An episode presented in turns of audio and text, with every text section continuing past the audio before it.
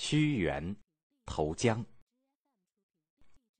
赵武灵王实行胡服骑射的改革，楚国的内外政策也发生了变化。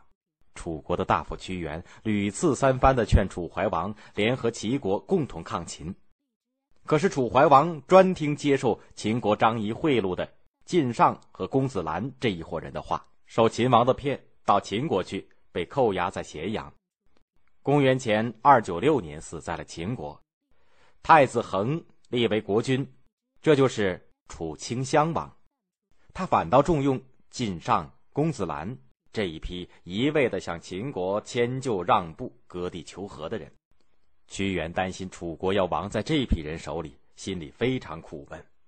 他不断的劝楚顷襄王要远离小人，收罗人才，鼓励将士操练兵马，为国家争气，替先王报仇。晋上、公子兰就怕楚顷襄王反抗秦国，自己不能过好日子，他们把屈原看作了眼中钉，非拔去不可。他们勾搭起来，在楚顷襄王跟前说屈原的坏话。楚顷襄王大怒，就把屈原革了职，放逐到湘南去，也就是在现在的湖南的洞庭湖一带。屈原抱着救国救民的志向，一肚子的富国强兵的打算，反倒给排挤出去，他简直要气疯了。他不想吃，不想喝，憋着一肚子忧愤，没处去诉说。他在洞庭湖边、汨罗江上，一边走一边唱着伤心的歌。他面容憔悴，披头散发，骨瘦如柴。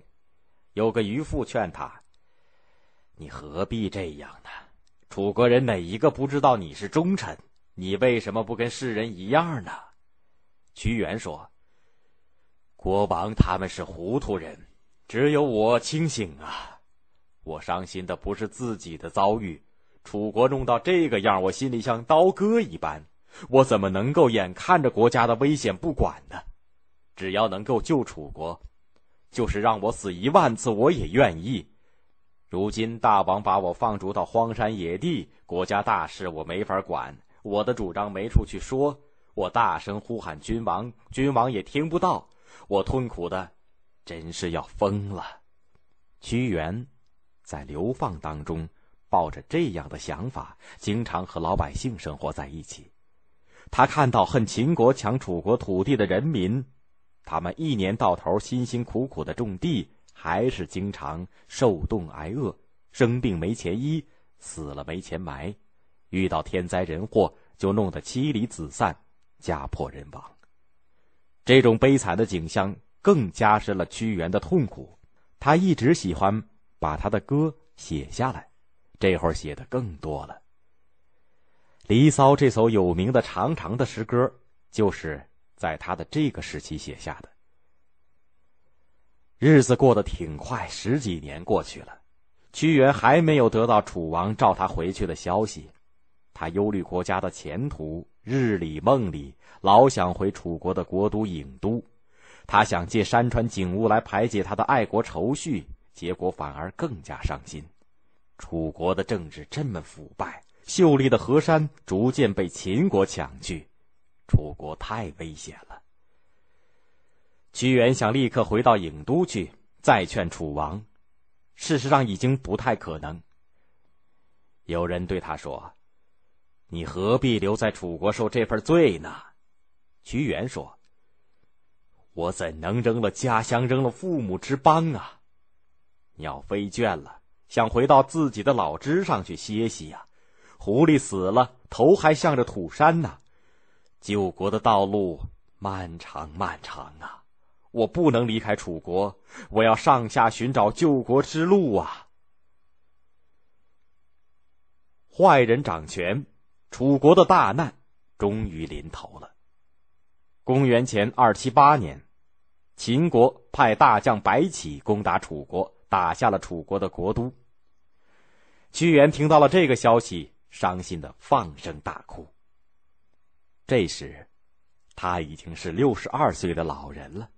他知道楚国已经没有希望了，可不愿意眼看着楚国被毁，自己的土地、人民落在敌人手里。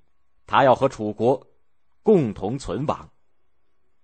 就在五月初五的那一天，抱着一块大石头，跳到汨罗江里，以身殉国了。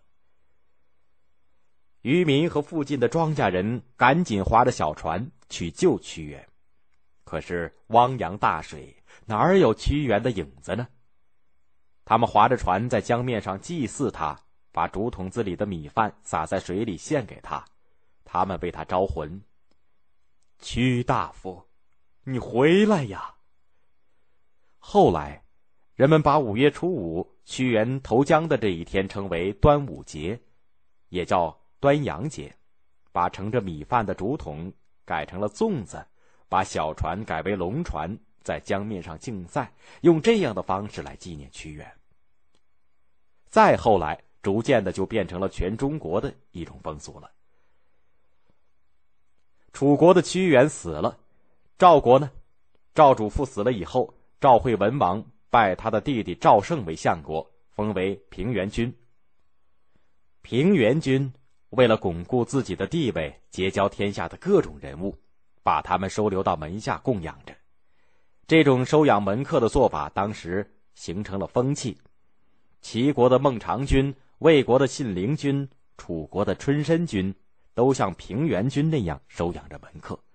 他们每家都有几千名门客，连秦昭襄王听说平原君收养门客，都想跟他结交呢。更多内容，欢迎大家关注微信公众号，我们节目在那里首发。回复 QQ 可以看到我们的 QQ 学习群，老师每周会给大家答疑释惑。